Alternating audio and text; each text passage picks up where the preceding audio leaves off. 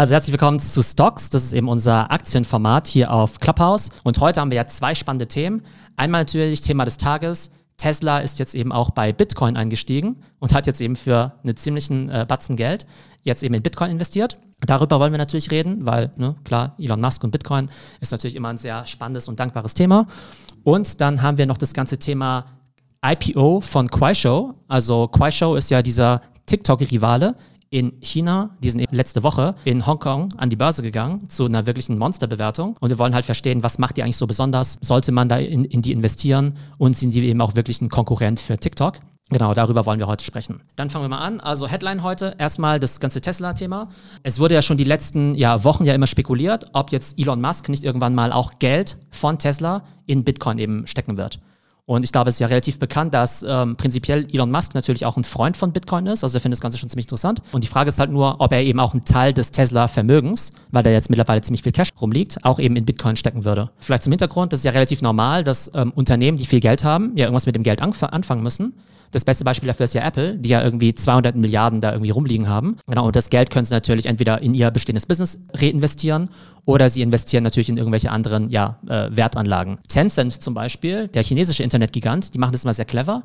Die investieren immer in andere Unternehmen. Das heißt, ein Tencent ist ja zum Beispiel der größte Shareholder weltweit, glaube ich, von Tesla. Die sind auch super stark in Snapchat investiert, in Spotify, in viele andere spannende Firmen, in diese ganzen Gaming-Firmen und so weiter. Das heißt, die Unternehmen, die produzieren Cash ohne Ende und irgendwas müssen sie damit machen. Wenn das Geld jetzt einfach nur rumliegt, dann bringt es eben logischerweise nichts, weil es ja darauf jetzt ja keine Zinsen gibt. Das heißt, es bringt uns als Privatanlegern eben auch nichts. Und deshalb sucht man natürlich nach Anlagemöglichkeiten. Und jetzt ja glauben ja viele, dass auch Unternehmen mittlerweile zumindest einen gewissen Prozentsatz vielleicht ihres Geldes, was da rumliegt, eben auch in Bitcoin stecken sollten. Das ist ja immer von Unternehmen zu Unternehmen unterschiedlich. Also wie gesagt, Tencent steckt tendenziell sein Geld auch in ja eher riskante Sachen. Die haben zum Beispiel vor ein paar Jahren eben diesen riesen Tesla-Anteil gekauft, der sich aber jetzt eben schon für, was nicht, verzehnfacht hat. Und andere Unternehmen, die kaufen dann so ungefähr das risikoloseste, was es überhaupt am Markt gibt und kaufen dann irgendwie nur so, weiß nicht, irgendwelche Bonds oder so. Tesla hat jetzt dann eben für anderthalb Milliarden jetzt eben Bitcoin aufgekauft. Ich glaube, die gesamte Market Cap von Bitcoin ist derzeit irgendwie so bei 800 Milliarden. Also Tesla besitzt jetzt irgendwie ein Achthundertstel, so gesehen, des globalen Bitcoin-Vorrats, was natürlich schon eine ganz ordentliche Summe ist. Wie hat der Bitcoin-Kurs darauf reagiert? Der ist dann eben sofort um 13 Prozent eben nach oben gestiegen nach der Meldung. Ich hätte erwartet, dass es sogar noch mehr ist, auf 44.000 Dollar zwischenzeitlich heute. Und wenn man mal überlegt, im Dezember habe ich mal einen Post auf LinkedIn gemacht über Bitcoin, weil ich mir das dann eben mal seit längerer Zeit mal wieder angeschaut hatte. Im Dezember war Bitcoin auf 15.000, ja. 15.000. Jetzt, ja, Februar 44.000. Ich habe auch mal aus Spaß geschaut. Vor fünf Jahren war Bitcoin bei 400. Das heißt, das Ding hat sich mal locker verhundertfacht, eben vor fünf Jahren. Und jetzt kann man natürlich immer sagen, äh, Bitcoin ist irgendwie mega volatil, ist irgendwie alles nicht, äh, keine Ahnung, seriös, eine Bubble und so weiter. Aber wenn sich irgendwas in einem, über einen Zeitraum von fünf Jahren irgendwie verhundertfacht, ja, finde ich schon mal gar nicht so uninteressant. Und offenbar ist Elon Musk der gleichen Meinung. Und bei Elon Musk weiß man ja, dass er ja tendenziell ja immer an äh, ja, Krypto eben schon interessiert ist. Der hat ja vor ein paar Wochen auf seinem Twitter-Avatar ja einfach nur das Bitcoin-Symbol eben platziert. Und dann ist der Kurs ja auch schon in die Höhe gegangen. Das finde ich einfach so krass, ja, weil so ein Elon Musk, der ja mittlerweile so viel Marktmacht, dass der natürlich irgendwie beliebig natürlich den Kurs von solchen Sachen eben nach oben reden kann ähm, und der Markt natürlich dann eben darauf reagiert. Das heißt, nehmen wir an, Tesla hat jetzt irgendwie meinetwegen Bitcoin für anderthalb Milliarden gekauft. Wenn Elon eben morgen sagt, hey, Bitcoin ist so toll und er beabsichtigt, da vielleicht noch mehr reinzustecken, dann könnte sich das eben gleich nochmal vielleicht verdoppeln und dann äh, geht der Kurs eben noch weiter nach oben. Von da ist eben schon, so, schon ein bisschen die Frage bei so einem Influencer wie Elon jetzt, was ist da sozusagen ja seine ja, Einschätzung und was ist dann eben Marktmanipulation? Jetzt in der letzten Zeit hat er ja auch immer über dieses Dogecoin gesprochen. Ich muss dazu sagen, ich habe überhaupt keine Ahnung von Dogecoin. Ich hab, da muss ich mich nochmal erkunden. Aber das hat sich ja auch in, den, in der letzten Woche schon verzwanzigfacht. Aber ich glaube, Dogecoin ist eben auch so ein Altcoin, also so ein nicht ganz so ernst zu nehmender äh, ja, Kryptowährung wahrscheinlich und eher auch so ein Meme-Stock, also so ein Meme-Ding, so ähnlich wie jetzt halt auch diese ganzen GameStop-Geschichten oder sowas.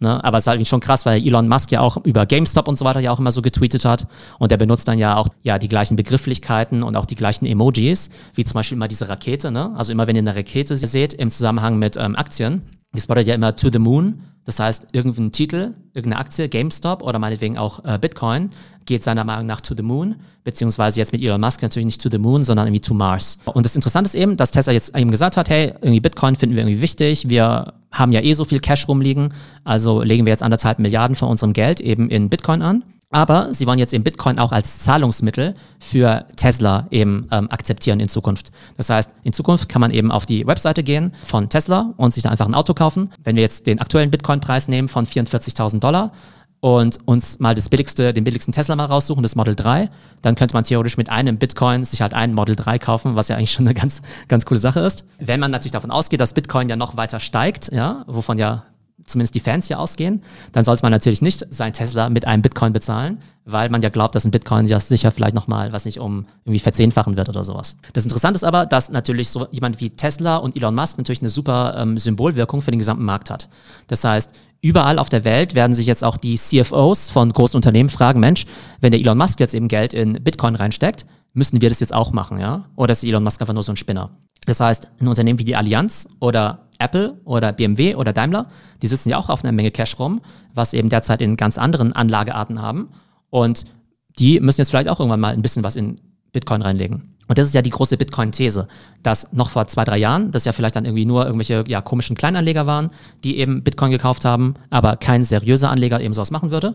Und wenn jetzt eben die großen Hedgefonds, die großen Investmentbanken, die großen Firmen wie Tesla oder vielleicht auch eine ja, Deutsche Bank vielleicht irgendwann auch in Bitcoin einsteigen, da gibt es einfach eine riesige Nachfrage nach Bitcoin, aber es gibt eben kein Angebot, weil halt kein Schwein das verkaufen will.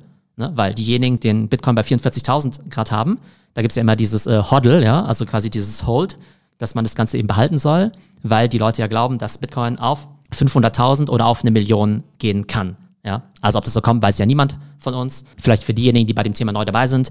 Die These hinter dem Kursziel von Bitcoin ist immer zu sagen, hey, wenn Bitcoin wirklich das neue Gold wird, dann muss alles Bitcoin auf der Welt eben so viel wert sein wie alles Gold auf der Welt. Alles Gold auf der Welt ist derzeit ungefähr 10.000 Milliarden Dollar wert. Das heißt, wenn alles Bitcoin aktuell eben 800 Milliarden Dollar wert ist, dann müsste sich so gesehen der Kurs eben noch verzwölffachen. Und ausgehend von den 40, knapp 40.000 heute, müsste dann der Bitcoin-Kurs auf 500.000 Dollar hochgehen, wenn man eben sagt, Bitcoin ist ein Store of Value, genauso wie es eben Gold ist. So, jetzt kann man natürlich daran glauben oder nicht. Jetzt kann man aber noch einen Schritt weiter gehen. Und zwar, wenn man jetzt mit Bitcoin tatsächlich jetzt Teslas kaufen kann, also das Auto kaufen kann, dann ist es ja auch ein Zahlungsmittel. Und dann gibt es eben auch Leute, die jetzt eben Bitcoin nicht nur nachfragen werden, wie ein Anlageding, wie hat es halt irgendwie Gold, sondern eigentlich so wie Dollar oder Schweizer Franken. Und dann wird natürlich die Nachfrage danach noch weiter explodieren. Und viele sagen ja immer, naja, Bitcoin ist ja total sinnlos. Den entgegne ich immer, naja gut, also Gold finde ich auch ziemlich sinnlos. Also Bitcoin ist jetzt aus meiner Sicht nicht besser oder schlechter. Und ganz ehrlich, ähm, wenn man jetzt mit Bitcoin sogar schon auf der App, äh, Tesla-Webseite eben Teslas kaufen kann, dann ist da für mich Bitcoin schon mal überlegen als Zahlungsmittel, weil ich jetzt noch nirgendwo die Option gesehen habe äh, bei Tesla, dass ich da irgendwie mit Goldbarren oder ähnlichem zahlen könnte. Also das finde ich eben super spannend natürlich, welche Signalwirkung da eben davon ausgehen wird. Bitcoin-Kurs bei 44.000. Kann der Kurs dieses Jahr auf 100.000 gehen? Who knows? Ich bin ja auch so ein kleiner Krypto, ja, nicht, gar nicht Trader, aber ich besitze jetzt ein bisschen Bitcoin und überlege mir natürlich auch, Mensch, wann kauft man da jetzt eigentlich nach? Oder soll man da überhaupt einsteigen? Und das ist natürlich auch eine Frage, die viele eben gerade rumtreibt. Ich habe ja vor ein paar Jahren zum ersten Mal Bitcoin gekauft und habe das dann eben in dieser Wallet in Coinbase eben vor allem gehalten, was ja eigentlich so die größte, größte Krypto-Wallet ist. Aber irgendwie als deutscher Staatsbürger hat man da irgendwie gerade nur begrenzten Zugriff drauf. Das heißt, da kann man nicht wirklich kaufen oder verkaufen. Deshalb habe ich mich so ein bisschen umgesehen und halt auch gefragt, naja, wo kann man jetzt eben noch ja, Bitcoin kaufen? Genannt werden dann ja immer solche Sachen wie Binance, Trade Republic oder auch Kraken. Ich bin jetzt irgendwie auf Kraken gelandet, weil dort die, das Konto öffnen am schnellsten ging. Aber ähm, ich finde die Usability da jetzt irgendwie nicht so toll. Ich kann mir vorstellen, dass es bei Trade Republic eben besser ist. Und am Anfang ist natürlich schon ein bisschen komisch, weil ja, sowas wie Kraken oder Coinbase sind natürlich schon große Wallets. Aber wenn man dann irgendwie erstmal ein paar tausend Euro von seinem äh, ja, normalen äh, Konto dann einfach auf so eine dubiose Crypto-Wallet zum ersten Mal überweist, hat man schon so ein bisschen so ein mulmiges Gefühl und hofft natürlich, dass das Ganze auch dort ankommt. Aber bislang hat es eigentlich bei mir ganz okay eben funktioniert. Und tatsächlich überlege ich mir jetzt halt gerade, wie viel sozusagen von meinen Aktien ich jetzt auch gerade in Krypto jetzt auch umswitchen sollte.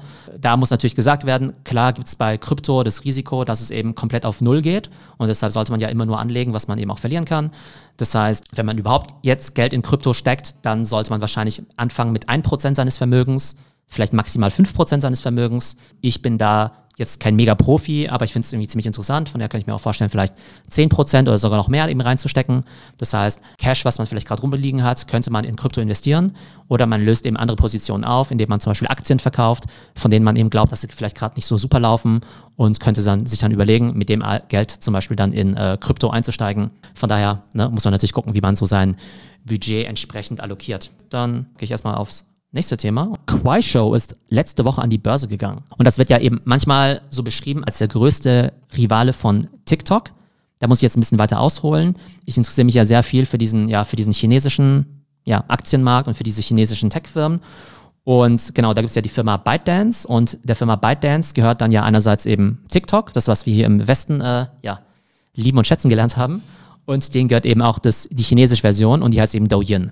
Die sind aber erstmal relativ unabhängig voneinander, ähm, weil die einfach ganz andere Features haben und so weiter. Und auch der Content, also ihr, werdet, ihr könnt in Deutschland keinen Douyin-Content sehen und umgekehrt wird man jetzt in äh, China wahrscheinlich jetzt irgendwie keine äh, Jugendlichen aus Nordrhein-Westfalen bei ihren Tänzen irgendwie sehen können. Das heißt, es sind relativ getrennte Welten. Und Kuaishou ist dann eben auch so eine Short-Video-App in China, die ist eben auch super beliebt. Die haben 300 Millionen Daily Active Users. Ja, irgendwie China ist natürlich ein großes Land, aber 300 Millionen muss man natürlich erstmal zusammenkriegen. Und dann haben die aber gleichzeitig auch noch, ich glaube, 700 Millionen Monthly Active Views. Also halt total abgefahren. Ne? Also klar, China ist ein großes Land, irgendwie mit über einer Milliarde Einwohner. Aber dass dann irgendwie 700 Millionen Leute davon jeden Monat zumindest einmal dieses Quai-Show benutzen, ist ja eigentlich schon ziemlich krass. Dann ist ja in China so, dass man ja immer von den sogenannten Tier 1, Tier 2, Tier 3, Tier 4 Städten eben spricht. Also sagen die ganz großen Städte Tier 1, ebenso Shanghai, Peking, Hangzhou und äh, Shenzhen und so. Also quasi Städte irgendwie oberhalb von 10 Millionen. Und dann gibt es halt diese ja, Tier 3, Tier 4 Städte, die, die eher so ländliche Regionen sind, vielleicht eher mit so, keine Ahnung, nur 5 Millionen Einwohnern oder sowas. Äh, quasi halt so die äh, kleinen, kleinen Städte in China. Dieses Douyin, also quasi TikTok, das dominiert halt total die Städte. Und dementsprechend ist der Inhalt auf Douyin halt irgendwie auch eher das, was wir hier vielleicht so kennen. Also eher stylische Influencer, vielleicht mit Luxusklamotten, die halt in stylischen Restaurants und so weiter eben rumlaufen. Eher auch so hübsche Influencer, also ne, so diese typische Optik. Bei diesem äh, Quai Show ist es aber ganz anders. Da ist halt eher so ein bisschen so real, real life, sag ich mal. Also da werden halt eher so die Leute so auf dem Land gezeigt, in diesen ländlichen Regionen. Zum Teil ist es halt irgendwie super interessant, weil man da total viel Natur und so sieht. Und in China gibt es ja auch super schöne Landschaften. Zum Teil sieht es aber ehrlich gesagt auch ein bisschen deprimierend aus, weil ähm, ne, halt irgendwie nichts sozusagen jetzt von unserem äh, typischen Glamour halt da ist, was wir halt von Social Media auch kennen. Und zum Teil sieht es fast schon ein bisschen zu real aus, weil dann einfach irgendwie ziemlich ja, lustige Leute sind, die irgendwie lustige, keine Ahnung, lustige Sachen essen und so weiter. Und äh, ist jetzt vielleicht auch nicht so unbedingt jetzt äh, mein Fall. Aber in äh, China hat sich eben so eine Art, ich würde nicht sagen, zwei Klassengesellschaft rausgebildet, aber es gibt schon ein bisschen so zwei parallele Internets. Also quasi einmal das Internet für die Großstädte, zum Beispiel vertreten durch Douyin, und dann eben das Internet fürs Land, zum Beispiel durch Kuaishou. Und natürlich gibt es da so einen fließenden Übergang. Natürlich gibt es äh, auf dem Land Leute, die Douyin benutzen und in der Stadt gibt es Leute, die Kuaishou benutzen. Aber tendenziell gibt es da schon so eine gewisse ähm, eben Trennung. Kuaishou ist dann jetzt eben auch an die Börse gegangen zu einer Bewertung von 180 Milliarden Dollar. Und diese ganzen Zahlen finde ich immer total abgefahren, weil 180 Milliarden Dollar, wie viel ist das? Ähm, das ist halt so viel wie BMW, Daimler und VW zusammen so ungefähr. Ne? Das heißt, diese kleine Short-Video-App äh, in China, die noch nicht mal da die größte ist, soll eben so viel wert sein wie unsere drei größten Automobilunternehmen. Genau, so ein PayPal ist vielleicht so 280 Milliarden wert, aber 180 Milliarden ist natürlich schon mal ein krasses äh, Statement zum Start. Und das Ding, das gibt es auch schon seit zehn Jahren, das Kuaishou. Aber die verlieren halt ständig Geld. Also die, die machen halt Verluste, weil sie halt offenbar so viel investieren oder weil die Monetarisierung immer noch nicht so stark ausgeprägt ist. Dann ist eben auch die Frage, naja, wie verdient eben so eine App eigentlich Geld? Wenn ihr euch jetzt eben nur so TikTok eben vor Augen haltet, dann wisst ihr natürlich, okay, da gibt es irgendwie so Short-Video und dann gibt es wahrscheinlich irgendwelche Werbung zwischendurch. Bei Kuaishou ist es anders. Die setzen natürlich einerseits schon auf Short-Video, ähnlich wie bei TikTok, haben dann aber auch noch eben ganz viel Live-Streaming und E-Commerce. Das heißt, so gesehen gibt es halt irgendwie drei Revenue-Streams. Also quasi Advertising, Live-Streaming und E-Commerce, über die ich jetzt kurz ähm, separat reden möchte. Advertising ist relativ klar. Leute machen irgendwelche coolen Tänze oder sowas und dann schaltet irgendjemand Werbung. Okay, kennen wir alles. Revenue Stream Nummer zwei ist eben das Livestreaming, das, was ich jetzt ja zum Beispiel auch gerade auf Instagram jetzt mache. Und da gibt es dann ja die Möglichkeit, eben diese Trinkgelder zu verteilen über diese virtuellen Items. Das gibt es ja im Augenblick weder auf Instagram noch irgendwie auf Clubhouse aber auf Clubhouse soll es ja eingeführt werden. Das heißt, wenn wir uns vielleicht in vier Wochen oder vier Monaten hier wiedersehen in dem Raum, hättet ihr die Möglichkeit zu sagen, hey, finde ich irgendwie total cool, was er da über Aktien und so weiter erzählt hat. Das war ein cooler Tipp. Jetzt stecke ich dem Theo doch mal irgendwie 50 Cent zu als virtuelles Geschenk in Form von einem virtuellen Bier, was ich ihm jetzt eben ausgebe. Diese Art von virtuellen Geschenken, die gibt es ja zum Teil auch schon bei Twitch oder auch schon bei TikTok. Beim deutschen TikTok ist es eben auch ganz witzig. Und dann teilen sich quasi der Streamer und die Plattform eben die Einnahmen. Und es gibt ja zum Teil in China eben Streamer, die über Kuaishou Livestreaming oder auch Douyin Livestreaming zum Teil irgendwie mehrere Millionen Dollar im Jahr verdienen. Und die Plattform und der Streamer teilen sich dann die Einnahmen aus diesen virtuellen Gegenständen. Das heißt, wenn Clubhouse es ähnlich machen würde, dann würdet ihr zum Beispiel mir, keine Ahnung, 10 Euro schenken jetzt, also in Summe oder jeder von euch einzeln. Und dann würde halt Clubhouse die Hälfte davon behalten zum Beispiel und ich kriege halt die andere Hälfte. Und es wäre halt einfach eine Möglichkeit, wie so ein Streamer dann eben Geld verdienen kann oder eben auch die Plattform. Dann Revenue Stream Nummer drei ist dann eben das E-Commerce und meistens in Form von Live-Shopping. Ne? Irgendwie Live-Shopping ist ja so ein Mega-Trend, über den ich ja schon öfter erzählt habe. Und das ist ja die Idee, dass du halt so QVC, Home Shopping mäßig einfach jemanden Host hast, der dann eben die Produkte präsentiert und du es halt sofort aus dem Stream auch kaufen kannst. Das heißt, nehmen wir an, ich würde jetzt in meinem IG oder in meinem äh, Clubhouse Stream jetzt irgendwie erzählen, wie toll das neue MacBook oder das iPad ist, dann würde sich eben bei euch im Fenster jetzt eben die Option öffnen, jetzt, keine Ahnung, das iPad zu kaufen für, keine Ahnung, 500 Euro und ihr könntet es dann eben sofort, äh, ja, damit auschecken. Und ich würde dann zum Beispiel eine Provision bekommen dafür, dass, dass ich jetzt dieses iPad an euch äh, vertickert habe. Oder vielleicht hätte ich auch irgendwelche eigenen iPad-Hüllen oder Handy-Hüllen, die ich verkaufen würde. Und die würden eben auch über diesen Livestream verkauft werden. Und das ist eben für Quaishow halt irgendwie eine riesen Einnahmequelle, weil die quasi auch dazu beitragen, dass sich eben auch die ländliche Region digitalisieren kann. Weil die sind ja tendenziell schlechter an das ganze Thema E-Commerce angebunden und die nehmen dann eben so eine Plattform wie Quaishow, um dann eben Livestreaming zu machen. Zum Beispiel, dass du eine Firma hast, die meinetwegen Zement oder so verkauft und dann macht sie halt ein Livestreaming davon, wie der Zement hergestellt wird oder ganz beliebte Beispiele sind ja auch eben diese ganzen Bauern, die eben einfach ihre frische Ernte zeigen. Zum Beispiel, hey, hier ist irgendwie frische Mango, hier sind irgendwie frische Krabben, äh, Shrimp oder sonst was, die man dann eben auch einfach da über Livestream dann auch bestellen oder auch kaufen kann. Das ist also nochmal eine große Einnahmequelle. Und insofern ist dann eben Quaishow eben sehr unterschiedlich zu Douyin oder eben TikTok, weil Douyin eben, ich glaube, zu 90 Prozent eigentlich von diesen Werbeeinnahmen lebt, weil sie eben nur auf dieses Short-Video setzen und eben nicht so sehr dieses Thema Livestreaming beziehungsweise E-Commerce, Live-Shopping eben am Start hat. Wobei eben TikTok ja auch versucht, das eben auch zu implementieren. Und Douyin in China hat das eben schon. Ich habe ein bisschen was gekauft, also jetzt nicht besonders viel. 180 Milliarden ist halt ehrlich gesagt schon ziemlich sportlich. Wenn ich eine Aktie kaufe in der Regel, dann will ich mir ja vorstellen können, dass die sich vielleicht verfünffachen oder verzehnfachen kann oder so. Und wenn ich jetzt aber von einer Aktie ausgehe, die jetzt halt schon fast 200 Milliarden wert ist, kann ich mir vorstellen, dass ich verfünffachen kann. Ja, vielleicht. Aber verfünffachen wäre ja schon, dass es so groß werden muss wie so ein Google. Ja, das wäre ja schon ziemlich heftig. Von daher weiß ich auch gar nicht, ob ich da jetzt irgendwie drin bleibe. Prinzipiell glaube ich natürlich an das Thema E-Commerce in China. Ich habe ja zum Beispiel auch sowas wie Pinduoduo gekauft. Aber Pinduoduo habe ich halt bei einer Bewertung gekauft, eher so von, keine Ahnung, 50 Milliarden oder 100 Milliarden, was auch schon krass war. Jetzt sind ich halt bei 200 Milliarden. Das heißt, mein Einsatz hat sich da jetzt irgendwie verdoppelt, was natürlich eine nette Sache ist. Aber kann ich irgendwie sehen, dass jetzt ein Pinduoduo auf 700, 800 Milliarden geht dann werden die halt schon so groß wie Alibaba. Und die sind natürlich nicht so groß wie Alibaba, auch wenn sie eben natürlich stärker wachsen. Ne? Und um so ein Investment in so ein Quai-Show halt zu rechtfertigen, dann müsste man eben davon ausgehen, dass die halt advertising-seitig halt krass explodieren und halt genauso viel Advertising-Umsatz machen wie eben Douyin und ByteDance. Und man müsste eben davon ausgehen, dass die halt E-Commerce-mäßig so eine krasse Rolle spielen, wie zum Beispiel eben auch so in die Richtung Pinduoduo oder Alibaba. Von daher glaube ich schon, dass die Aktie weiterhin steigen wird. Ich denke, wenn man die jetzt kauft, wird die erstmal irgendwie runtergehen weil beim Börsengang, beim IPO gehen natürlich diese Aktien immer krass nach oben und dann wollen natürlich manche Leute auch wieder aussteigen direkt und die Gewinne mitnehmen. Das heißt, es kann durchaus sein, dass Quaishow jetzt irgendwie erstmal wieder um 30 Prozent sinkt. Aber langfristig würde ich eben gucken, naja, äh, ist es eine Firma, die in Richtung 500 Milliarden äh, ja, Market Cap eben gehen kann, Börsenbewertung. Und es wird ja eben eine zwei- bis Verdreifachung daneben bedeuten. Da bin ich eben gespannt.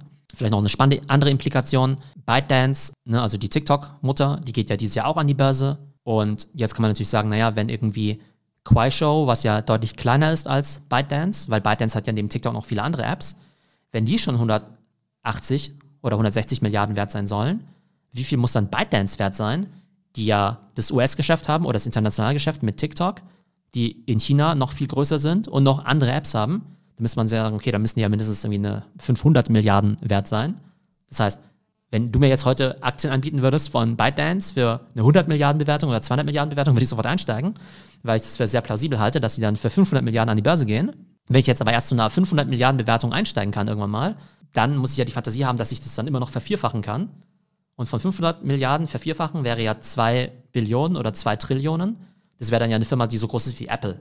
Ne? Und das kann ich dann vielleicht doch noch nicht sehen. Das heißt, irgendwann werden einfach diese Firmen so krass teuer, dass die ja natürlich sehr, sehr gut sind, dass man auch glauben kann, dass die sich gut entwickeln, dass sie jedes Jahr 20 oder 30 Prozent zulegen, sich sogar verdoppeln können. Aber dass sich dann sowas irgendwie so verzehnfacht oder sowas, das ist halt irgendwie relativ unwahrscheinlich.